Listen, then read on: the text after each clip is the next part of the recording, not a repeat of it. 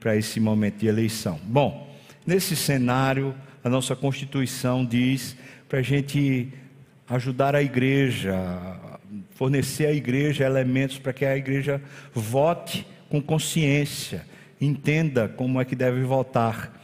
E nós então temos dois ofícios que são agora votados: presbíteros e diáconos. Semana passada nós estávamos falando um pouco sobre essa questão do oficialato na igreja, de um modo geral.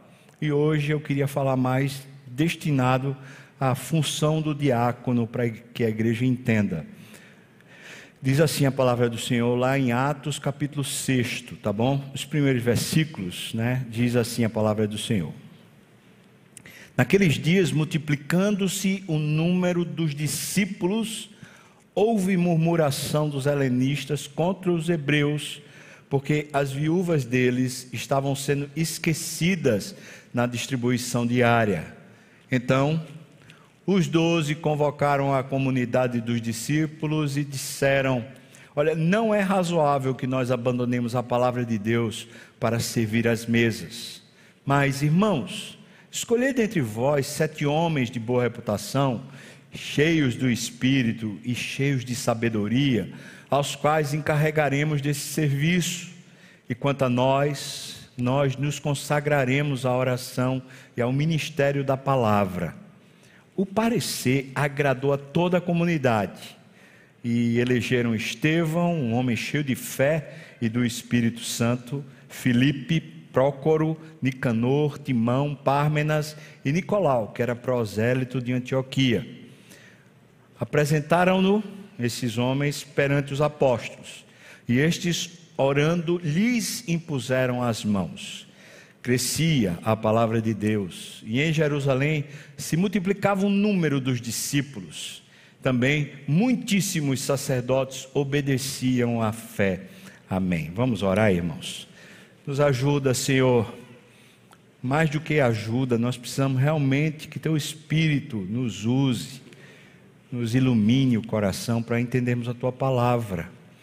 Abençoa então meus irmãos, abençoa a mim que esse momento também sirva de instrução pessoal para cada um de nós. No nome de Jesus. Amém. Amém. Quando falamos sobre oficialato na igreja, sempre é uma oportunidade de a gente revisitar a teologia da vocação. A vocação do povo de Deus, ela é em duas áreas. Nós somos chamados por Deus para servir a Deus no mundo. Deus não considera a sua vida profissional como secular porque você não é secular, você é santo. Então Deus considera o seu serviço no mundo como um serviço para Ele, você é propriedade exclusiva dele. Então, para o cristão, o crente, não existe, ah, isso aqui é meu serviço secular, meu emprego secular.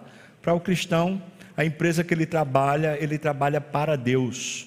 O lugar onde ele trabalha, aquilo lá é o lugar do Senhor. Então ele honra o Senhor não só com a ética, não só com a moral, mas ele honra com a vocação. Ele faz o que tem nas mãos para fazer, conforme a força que Deus supre. Ele faz pelo poder do Espírito. E ele faz, claro, com a desenvoltura dos talentos que Deus lhe concedeu. Então, quando a gente está lá no trabalho, no ofício, nas responsabilidades, nós não estamos lá para ganhar dinheiro, não estamos lá para pagar as contas, nós não estamos lá para ter uma ascensão social. Nós vamos para o trabalho para que Deus seja glorificado na terra.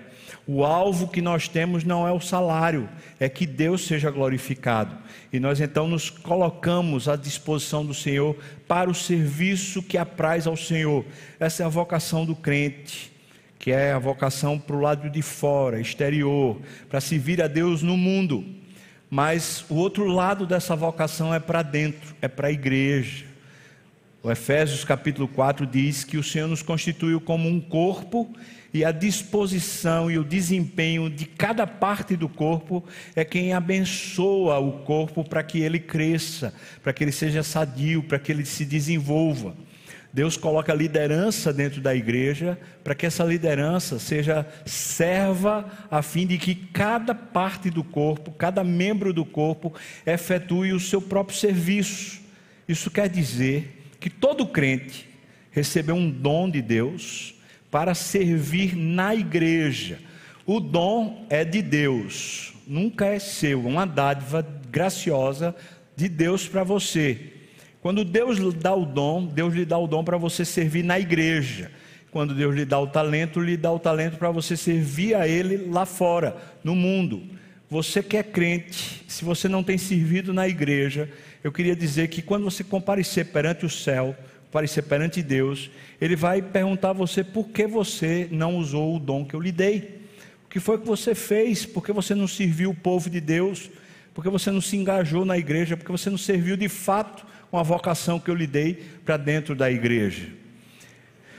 Dentro da igreja, então, existem os líderes. Jesus definiu liderança de uma forma muito prática. Líder é aquele que serve. Quem quiser ser o maior, que seja como quem serve. E ele mesmo disse: Eu não vim para ser servido, mas para servir e dar a minha vida em resgate de muitos. E ele deixa o exemplo. Nós que seguimos o Senhor, a liderança da igreja é composta de pessoas que de fato servem, servem o povo de Deus. E precisa ser. Se não for, tem alguma coisa errada que não está funcionando. Dentro dessa disposição, na época do Novo Testamento, existiam os apóstolos. Os apóstolos foram aqueles que, convivendo com o Senhor Jesus, eles receberam do Espírito a, o dom, a capacidade de reinterpretar todo o Velho Testamento para trazer para nós o cânon do Novo Testamento. Os apóstolos foram os primeiros a fazer essa teologia e essa interpretação. E o cânon fechou quando os apóstolos morreram. Nós não temos nenhum livro novo, nenhuma revelação nova na altura das Escrituras. Nós temos o Novo Testamento. Com isso, o dom de apóstolo, segundo o Novo Testamento, segundo a perspectiva que tinha naquela época, não existe mais. Nós temos hoje esses três, basicamente, esses três ofícios dentro da igreja. Nós temos os pastores, os presbíteros e os diáconos. Você sabe que pastor e presbítero também é a mesma coisa na Bíblia. Mas existia naqueles dias de Paulo, naqueles dias de Pedro, bem depois da morte do Senhor Jesus, lá para o ano 60, 65, depois com João até o ano 90, começou a existir uma liderança que era bispo, um episcopo. O bispo era um líder espiritual de uma determinada área geográfica que visitava as igrejas. E naquelas igrejas existia o pastor local e um conselho, que eram os presbíteros que funcionavam dentro da igreja. E em cada igreja existia também os diáconos, que hoje nós chamamos de junta diaconal. Isso para o bom funcionamento da igreja. Então a gente pode dizer que esse modelo é um modelo bíblico, desde o Novo Testamento, assim tem funcionado. E assim nós precisamos entender que função é essa, a função do diácono. Nós lemos o texto que acabamos de ler, o texto de Atos, onde houve a primeira eleição dos diáconos. E aí a gente precisa entender por que houve a eleição de diáconos. O texto diz que haviam dois problemas que precisavam ser resolvidos. Os dois problemas. O primeiro problema é que estava havendo uma falta de acolhimento. Pessoas importantes da igreja estavam ficando nas bordas. Quando eu falo importante, não são os ricos, são viúvas. O Senhor dá um especial cuidado com as viúvas. E depois Paulo, escrevendo a Timóteo, explica isso melhor, dizendo que existem viúvas e verdadeiras viúvas. E o conceito da Bíblia, de um amparo da igreja sobre as viúvas, são aquelas que não têm família que possa abençoá-la. Essas são as verdadeiras viúvas. Mas a viúva que tem família que pode cuidar dela, e a, a viúva que ainda é nova e pode casar-se novamente, essa não precisaria ser cuidada pela igreja. E o cuidado aqui é o cuidado financeiro é o cuidado para que ela subsista, para que ela tenha recursos, pelo menos mínimos, para sobreviver. Então a igreja tinha esse cuidado. E acontece que havia um problema na igreja de Jerusalém, a primeira igreja de, de toda a história. Aquela igreja não estava acolhendo, não estava recebendo as viúvas que eram helenistas. O termo helenista quer dizer aqueles que foram criados dentro da cultura grega os judeus que foram criados dentro da cultura grega e, portanto, falavam grego e tinham uma mente que funcionava dentro de um estilo grego. Essas viúvas helenistas, elas estavam sendo esquecidas na distribuição diária. Ao que tudo indica, essa distribuição diária era a distribuição de alimento. A gente poderia dizer que o sopão daquela época, como a gente tem o ministério aqui, o sopão não era para levar para a rua, o sopão era para dentro, para quem tinha necessidade dentro da igreja. Então, o primeiro problema que está acontecendo aqui, que fica claro para nós, é que dentro da estrutura da igreja, por falta de estrutura da igreja, havia um déficit de acolhimento e pessoas estavam ficando nas bordas e essas pessoas negligenciadas, elas terminavam de alguma maneira ou se queixando ou desistindo, deixando de, de participar da igreja. Isso é uma lição muito especial para nós. Nós temos a junta diaconal da igreja para prestar atenção nisso. E eu queria aplicar de algumas maneiras, de alguns modos aqui. Primeiro, nós temos um ministério de acolhimento aqui na igreja, pessoal aí com a bata verde, uma estola verde aí, para poder receber os visitantes. Nós temos recebido uma média aí de mais ou menos 100 pessoas, no mínimo, por mês, visitantes novos, gente que nunca pisou aqui na igreja. E esse Ministério de Acolhimento tem recebido esse pessoal, colocado isso num, num papel, né, entrado em contato durante a semana e tem tentado, na medida do possível, distribuir essas pessoas em grupos pequenos para que a pessoa seja acolhida.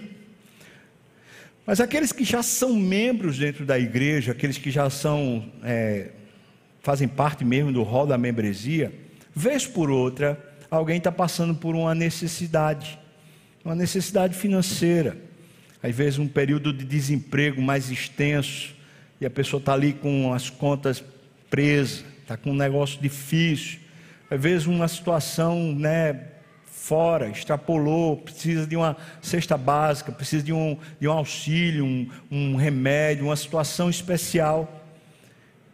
Outro, outra vez, né, tinha uma irmã nossa daqui da igreja que estava com o telhado dela depois das chuvas, não foi esse ano não, pouco ano, poucos anos atrás, as chuvas desmoronaram o telhado da nossa irmã. E o que fazer em situações como essas? Não são as situações ordinárias, mas são situações onde precisa de ajuda. O povo de Deus normalmente é um povo misericordioso, caridoso e quer ajudar. E às vezes, com boa vontade, a gente vai ajudar, mas não da maneira bíblica. A Bíblia nos ensina como ajudar. A junta diaconal foi constituída na Bíblia para ajudar justamente os irmãos que estão com alguma demanda, com alguma situação de necessidade. Então eu quero dizer para você, meu irmão, faz parte da igreja Presbiteriana das Graças. De repente você está no grupo pequeno e sabe que um irmão está com uma carência, uma necessidade. Ou então você está aqui na convivência e você sabe que um irmão está com necessidade. Você tem duas possibilidades bíblicas para ajudar esse irmão. Duas. A primeira é muito pessoal. Você pode tirar do seu bolso e ajudar. Mas se você fizer isso, você precisa fazer como Jesus recomenda no Sermão da Montanha. Você dá de um jeito que a pessoa não saiba que foi você quem deu. Você dá com uma mão que a outra não veja. Isso é bíblico. Então, se você quer ajudar alguém, você procura uma maneira da pessoa receber o benefício sem ela saber que foi você quem deu. Mas é muito bíblico que você se sentindo de alguma maneira constrangido ou mesmo mexido pelo Espírito, você ajude algum irmão. Isso é uma prática elementar no meio do povo de Deus. Vez por outra, Qualquer um de nós está sendo acionado pelo Espírito para ajudar. As pessoas não devem saber que fomos nós. E não precisam saber.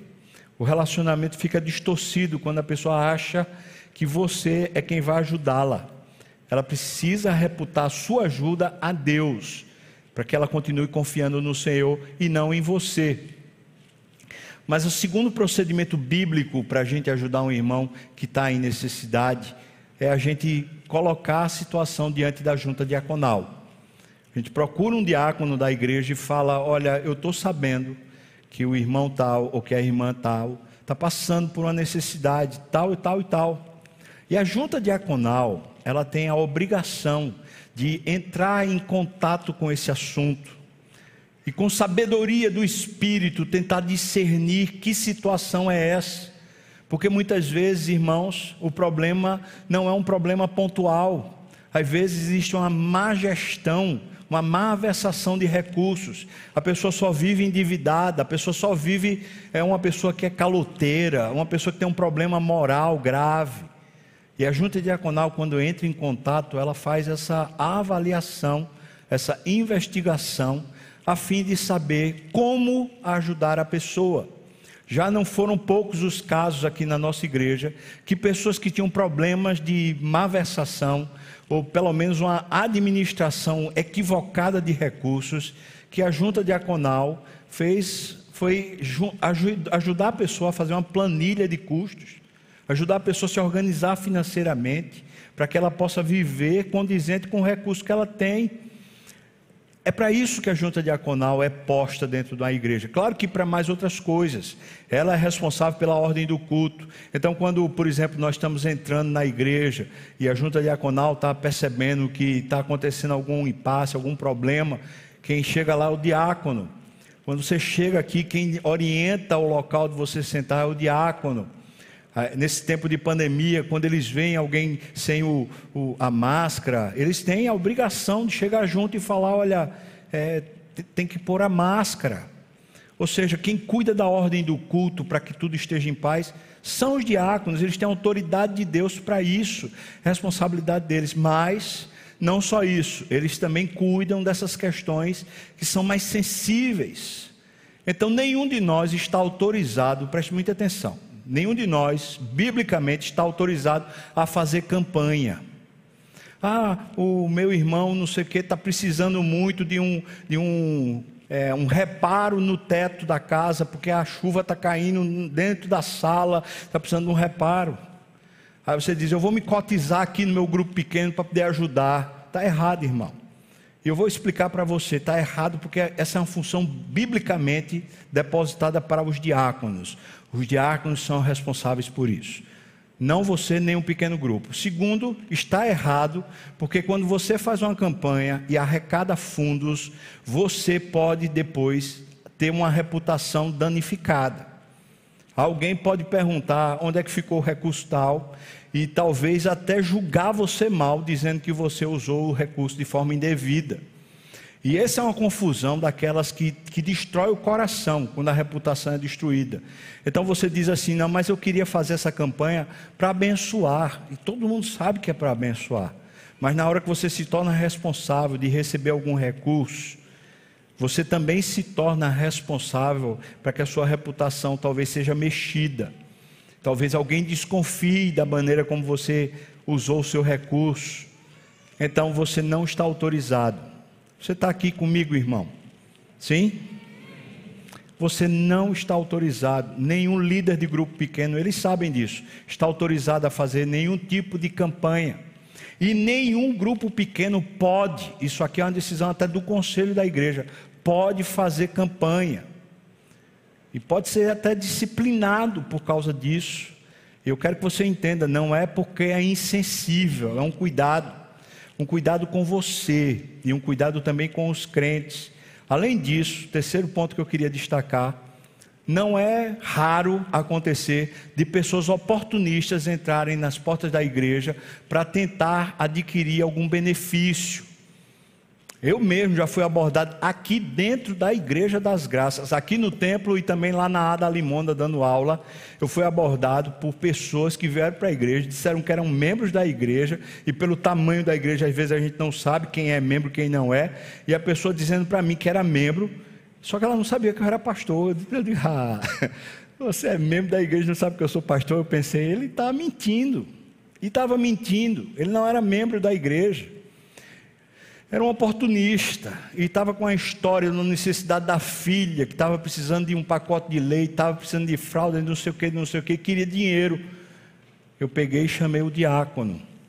Falei assim: Eu queria que você ajudasse, desse uma avaliada se esse irmão é membro e qual é a real necessidade dentro da casa dele. O diácono depois me disse, pastor, aquilo é um pilantra. Vez por outra, ele está roubando as pessoas na rua. E estava aqui dentro. Então, irmão, para o nosso cuidado uns com os outros, Deus resolveu colocar um grupo de pessoas dentro da igreja, né, para que sejam responsáveis por isso.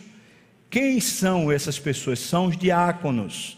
E é por isso que eles precisam ser eleitos, porque a confiança da igreja repousa sobre eles, reconhecendo que são homens de Deus, que não vão usar de maneira inadequada esse ofício, são, são responsáveis tanto diante de Deus como diante da igreja. Então, o primeiro problema que estava acontecendo na igreja de, de Jerusalém era a falta de acolhimento. Irmãos estavam ficando nas bordas sem serem cuidados e tratados. O segundo problema, nós encontramos ainda no versículo 1 e versículo 2, é a falta de estrutura da igreja. Ora, diz o texto no último versículo que eles estavam crescendo. O número de discípulos crescia cada dia mais. E quando um corpo né, começa a crescer, ele precisa de mais estrutura. E o, havia um déficit estrutural. Os apóstolos, os doze, não conseguiam dar conta da demanda de serviço que tinha, de responsabilidade. E então, instruídos pelo Espírito, eles dizem: Nós vamos colocar alguns outros irmãos responsáveis por essa área.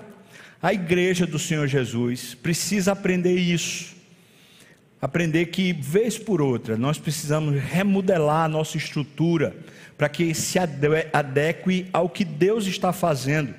Nós entendemos o seguinte: quem estava dando o crescimento numérico à igreja de, de Jerusalém era o próprio Deus, não era um planejamento estratégico, era Deus que estava acrescentando dia a dia os que iam sendo salvos. Mas quando o número aumenta, é preciso ter ações, o que a gente faz para acolher todas as pessoas da forma correta, da forma bíblica, como Deus quer. O que é que a gente faz? Bom, no caso da igreja aqui de Jerusalém, eles disseram: nós vamos precisar de mais oficiais. Nós estamos hoje com 12 diáconos, pelo menos é isso que está disponibilizado. Está faltando um diácono, porque no caso ele foi transferido, e quando ele foi transferido, é claro, ele não continuou como diácono da nossa igreja, ele estava morando em Belo Jardim. Então ele não era mais diácono, então a gente estava com 11 diáconos.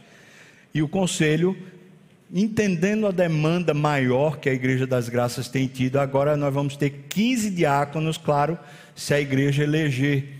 Então nós vamos ter mais diáconos do que o que a gente já tinha, para suprir a demanda por causa da quantidade de irmãos e de membros que a igreja tem recebido. Nós temos recebido mais e mais pessoas.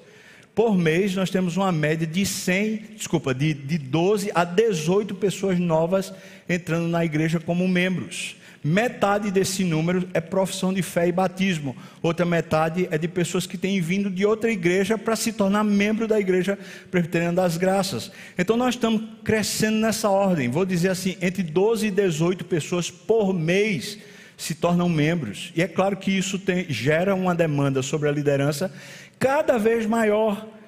Entendendo isso, precisa de haver reorganização. O nosso templo é um templo que está totalmente defasado para o tamanho da igreja. Os irmãos sabem disso, não é? Esse tempo de pandemia nos favoreceu nesse sentido. Agora só pode 300 pessoas participar no culto. Tudo bem, o nosso templo comporta muito bem 300 pessoas. Mas a demanda da igreja, se hoje o governo dissesse, olha, pode ir todo mundo para a igreja, não precisa mais ter nada disso, nenhuma regra especial, eu digo para você, nós com dois cultos, mesmo que a pessoa só viesse um culto por semana, nós não daríamos conta de receber todos os membros da igreja no domingo. A pessoa vem de manhã, pronto, não vem à tarde. A pessoa vem à tarde, não vem de manhã. Se a gente colocasse essa regra e todo mundo obedecesse, nós não temos templo, estrutura física suficiente e compatível com a quantidade de membros que nós temos hoje. Isso quer dizer que a gente precisa pensar: o que é que a gente vai fazer? O Senhor tem, o Senhor tem dado o crescimento da Igreja das Graças. Nós não temos programado isso, não temos um planejamento de crescimento, mas o Senhor tem acrescido cada dia mais. Cada dia mais. O ano, o último ano, 2019, nós recebemos no final do ano, nós tínhamos aqui no último culto, nós tínhamos mais de 120 pessoas aqui em cima que tinham sido recebidas naquele ano. 2020, no ano da pandemia, nós não deixamos de receber novos membros. E agora, 2021, nós também continuamos recebendo novos membros. Então, existe uma demanda maior. E nós temos que pensar nisso. O conselho da igreja, assim como os apóstolos, olharam para o problema e falaram: nós precisamos resolver. Como vamos resolver o problema, entre aspas, né, de estrutura? Nós precisamos resolver. Peça a Deus que dê sabedoria ao conselho, que dê sabedoria a você também, né, nessa orientação e nesse rumo da igreja. A igreja de Atos de Jerusalém está com um problema de estrutura. Tem gente demais e poucos oficiais é um problema de estrutura humana e também de estrutura de funcionamento. Como é que funciona? E agora um novo ministério está sendo criado dentro da igreja de Jerusalém. Esse é um ministério de acolhimento, é um ministério de cuidado com questões econômicas, com questões sociais, da membresia da igreja. Eu quero destacar ainda isso como sendo um fator muito importante. A igreja do Senhor Jesus não é chamada para poder, sei lá, patrocinar ou promover uma estrutura para os de fora, os descrentes, os sem Deus. No momento de calamidade, no momento de doença, no momento de crise, a igreja, claro, ela é chamada para abençoar todos que ela puder, mas na sua vida comum, diária, ela não é chamada para resolver problemas sociais e estruturais, ela é chamada para orar mas não para resolver problemas, porque ela não tem essa responsabilidade.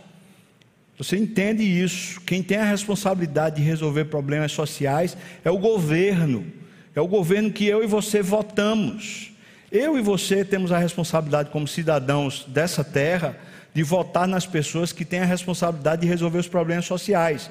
A igreja não é chamada por Deus para resolver problemas sociais mas a igreja é chamada por Deus para cuidar dos seus, os seus membros, aqueles que se tornaram membros efetivos da igreja. Ora, se muitas vezes a gente não dá conta nem de, de acolher e abençoar os membros, como é que a gente vai se arvorar a querer acolher ou abençoar os de, os de fora, os, os sem Deus ainda, os que não, não comungam da nossa fé? Bom, fica impossível Jesus definiu isso de uma maneira muito simples, muito simples, mas muito profunda. Ele disse para quando, quando um dos seus discípulos, que era Judas, o estava censurando, dizendo: Como é que você deixa essa mulher quebrar esse vaso de alabastro na sua cabeça e deixa esse, esse precioso né, é, alabastro, esse, esse precioso nardo ser colocado sobre você, esse óleo? Como é que você deixa isso? Isso, isso montar pelo menos 200 denários. Você devia ter resolvido isso, Jesus, porque tem muita gente pobre. E Jesus disse assim: Olha, pobre vocês sempre vão ter convosco. Sempre, sempre vai estar na sociedade, por melhor que seja o país, por melhor que seja o governo, sempre vão ter os pobres, como também vão ter os ricos. E nós não somos chamados por Deus para resolver essa questão social. Somos chamados por Deus para desenvolver a pessoa a partir da fé e quando a pessoa que caminha com Deus, ela começa a crescer espiritualmente, ela se reorganiza socialmente. Mas eu quero continuar o texto. Então nós estamos com dois problemas que são colocados aqui. Primeiro, uma falta de acolhimento. A igreja tinha um cobertor que não conseguia cobrir todas as áreas. Então ela precisava que as bordas fossem também recebidas e acolhidas. O segundo problema, a falta de estrutura. A igreja precisava repensar sua estrutura para funcionamento, a fim de que todos pudessem ser abençoados, todos pudessem ser recebidos. Então, chegou agora a solução. Qual é a solução? Versículo 2 diz: Então os doze, os doze convocaram a comunidade dos discípulos e disseram: Olha, não é razoável que nós abandonemos a palavra de Deus para servir às mesas. A gente não tem como dar a comida para as viúvas. A gente tem outra responsabilidade. E aí eles dizem, versículo 3: Mas escolhei dentre vós homens de boa reputação, cheios de espírito e de sabedoria, para que fiquem encarregados desse serviço, quanto a nós nos consagraremos à oração e ao ministério da palavra. Vamos criar a estrutura que seja compatível com o problema. Vamos tentar resolver o problema. Essa é a resolução. Mas aí os apóstolos colocam a vocação deles e deixa muito claro diante da igreja qual a vocação deles. A vocação deles é a palavra e a oração. Ou seja, diante de Deus, a responsabilidade deles era o ensino das Escrituras e a manutenção espiritual da oração na igreja. Eles não tinham uma outra responsabilidade. Esse cuidado com, com essa estrutura, com as questões sociais, não dava para eles darem conta. Então eles estão dizendo: olha, vamos pedir para que alguns homens que sejam né, com boas qualidades, as qualidades bíblicas, eles supram essa demanda. Está se criando uma nova estrutura, e é a primeira vez na história da igreja que está se criando uma estrutura. Não é a primeira vez que houve eleição. Você sabe que houve a eleição para substituir o apóstolo Judas, que se enforcou. Então eles substituíram. Aquilo foi uma eleição. Agora vem um segundo momento que a igreja faz uma eleição. E a eleição é para os diáconos, a fim de que eles supram essa demanda que está represada, que não está resolvida. Dito isso, quais são os procedimentos para que essa resolução caminhe? Primeiro, eles fazem a eleição propriamente dita. O versículo, o versículo 5 diz que eles elegeram. Você pode ver, pareceu para toda a congregação que era bom e eles elegeram. Então, é bíblico. É bíblico que a gente eleja as pessoas que vão ser responsáveis por determinadas áreas, deixando claro isso no nosso procedimento na igreja. Quando nós elegemos oficiais, presbíteros e diáconos, nós elegemos para um mandato de cinco anos. Então, as pessoas que forem eleitas, quando elas forem empossadas, elas terão cinco anos para desempenho daquele mandato. Finalizou os cinco anos, ou a pessoa renova o mandato, ou a pessoa sai daquela responsabilidade na igreja. O mandato não se renova automaticamente, mas a pessoa pode ser renovada no seu mandato quantas vezes ela queira, ou quantas vezes a igreja o eleger. Assim, eleição é um princípio bíblico que desde o Novo Testamento, desde a primeira igreja, acontecia. Segundo procedimento que eles fizeram, eles olharam qualidades que eram imprescindíveis para que os homens fossem eleitos. Então ele diz que eram homens de boa reputação, eram cheios de sabedoria, eram homens de fé e também cheios do Espírito Santo. Ou seja, não eram pessoas que tinham simplesmente boa vontade e também não eram pessoas que tinham um status social. Você vê que isso aqui nem é colocado. Ah, a pessoa é tão boa, tem tanta boa vontade. Ou então, ah, aquela, aquele pessoal era o pessoal que tinha mais, mais graduação, era o pessoal que tinha mais, mais conhecimento, aquele pessoal que era doutor, não sei das quantas, ou o pessoal que fez mestrado. Não tem isso. Ou então aquele ali é o pessoal mais rico que é votado. Não. Ele está dizendo que as qualidades são qualidades espirituais, que são comprovadas na vida diária. Boa reputação é óbvio. A reputação boa é porque a pessoa vive condizente com aquilo que ela crê. Uma boa reputação, sabedoria do Senhor, porque essa demanda de você analisar a condição do pedido de alguém, como a gente precisa de sabedoria. Deus, será que o Senhor quer mesmo? Será que essa pessoa está precisando mesmo? E quando ela está precisando, do que ela está precisando, a fim de que o seu nome seja glorificado, Senhor? Precisa de sabedoria, sabedoria, fé. Olha, os diáconos são chamados por Deus, em especial para serem homens de fé. Normalmente os diáconos entram em histórias muito escabrosas. A palavra escabroso quer dizer que é cheio de buraco estradas muito complicadas, pessoas que estão passando por uma situação muito complicada. Normalmente os diáconos entram nessas histórias, eles entendem essas histórias. E como eles precisam de fé? Fé é o reconhecimento de que Deus é quem governa. Porque quando a gente entra em situações que são difíceis, o nosso coração se abala. Chegou uma notícia para a gente, por exemplo, né? Um, um casal perdeu o filho. Meu Deus, o, o coração da gente é abalado. A gente, a gente, estou falando como pastor, a gente não sabe o que dizer, a gente fica perdido, não é? Precisa ter fé. Deus está no controle. Deus está no controle. Os homens que são diáconos precisam ser homens de fé que quando vem uma situação de desespero, uma situação bem problemática, eles creem que Deus está no controle. E claro que precisam também ser cheios do Espírito Santo. Terceiro ponto do procedimento para resolver o problema é que eles fizeram a observação e a aprovação dos apóstolos. Veja que diz o versículo 6: apresentaram-nos perante os apóstolos. O, a, a palavra que é usada como apresentar é o sentido de avaliar. Os apóstolos deram uma avaliada, falaram assim: está tudo ok, pode ser, então eles podem ser os novos diáconos da igreja. Esses homens precisaram passar pela, pelo crivo dos apóstolos. Da mesma forma, nosso, nossa igreja presbiteriana, ela faz esse mesmo procedimento. Quem faz a aprovação dos candidatos é o conselho da igreja. E o conselho da igreja, uma vez aprovando os candidatos, vem e fala para a igreja quais são os candidatos, mas o voto é da igreja. E é a igreja quem elege. Então, os procedimentos são esses: eleição, depois eles fizeram as qualidades, quais eram as qualidades necessárias, em terceiro, eles fizeram, os apóstolos deram uma, uma aprovação.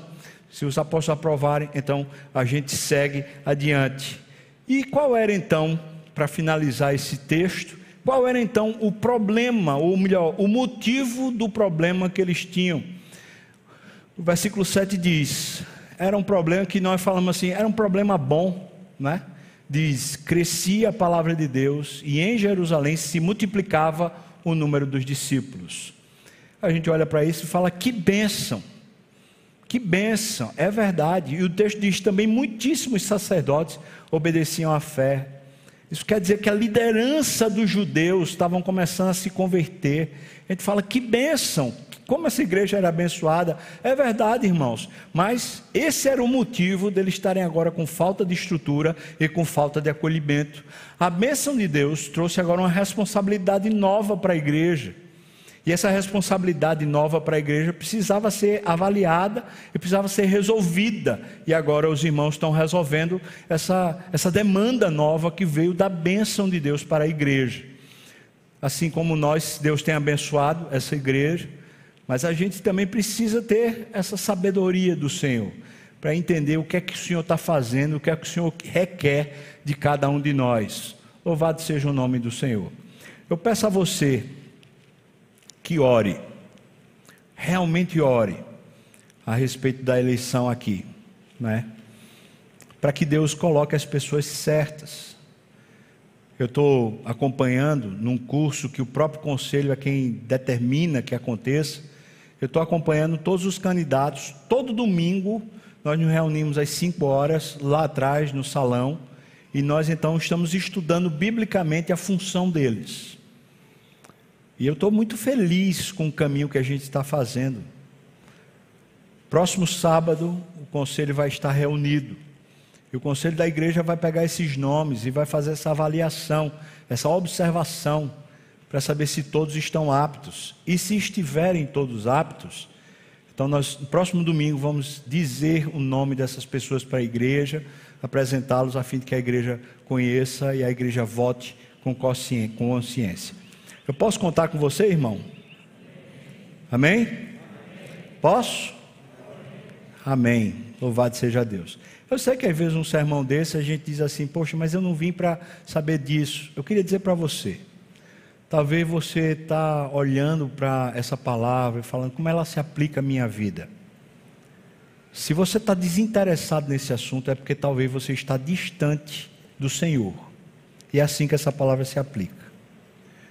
Porque se você está junto do Senhor, você quer servir a Deus na igreja. E quando a gente está escolhendo liderança que Deus coloca na igreja, esse é um assunto muito pertinente e muito sério. Então, se para você não tem pertinência nenhuma, talvez você não esteja tão próximo de Deus. Se você é visitante, talvez você diga, mas aí eu estou querendo usar esse, esse mesmo sermão para você, visitante. Eu queria que você observasse como a igreja do Senhor é séria. Às vezes lá fora as pessoas estão dizendo que a igreja só quer dinheiro, que a igreja só quer não sei o que lá, mas eu queria que você visse como a Bíblia determina caminhos para a igreja. E uma igreja que quer ser séria, ela respeita a Bíblia e segue o caminho do ensino bíblico. Então você que está só visitando ou está nesses dias avaliando, eu queria que você visse e percebesse você quer fazer parte de uma igreja séria? Eu estou dizendo para você, pela graça de Deus, nós temos sido uma igreja séria. A liderança é séria e com responsabilidade.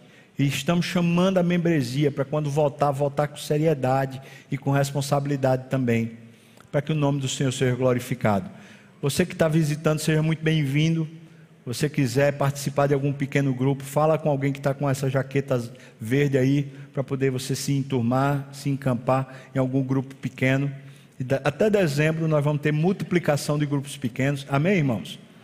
Está fraco. Amém, irmãos? Amém. Amém. Vamos ter multiplicação de grupos pequenos. A igreja lá de Triunfo, eu estive lá junto com o pastor Humberto, nós fomos na quinta, voltamos na sexta, só para dar um abraço, um carinho para o pessoal da equipe que foi para lá, para servir a Deus. Né? Temos lá umas 100 pessoas da igreja agora, nesse final de semana, na igreja de Triunfo. Gente que saiu daqui de Recife para estar tá lá. Mas lá, na igreja local, nós já temos em torno de 40 pessoas. Nós conversamos com o Francis Val.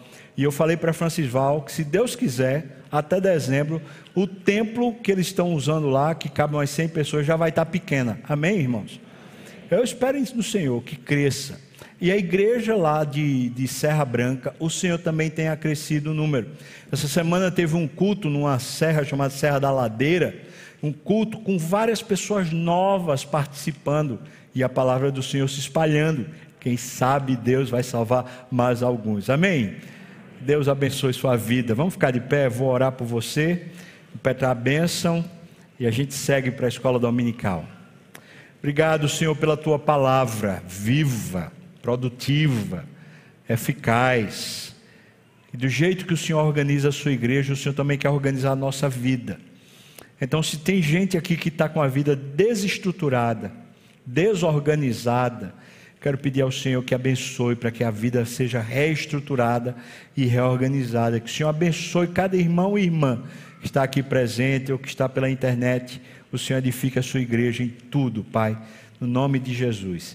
E que a graça do nosso Senhor e Salvador Jesus Cristo, o amor de Deus, o nosso querido e amado Pai a comunhão, o consolo, a bênção, o poder e o avivamento do Espírito venha sobre nós, o povo do Senhor, não só aqui e agora, mas até quando o Senhor voltar e nos chamar para si. Aleluia. Amém. Vamos cantar, irmãos? Cantar com fé e com coração.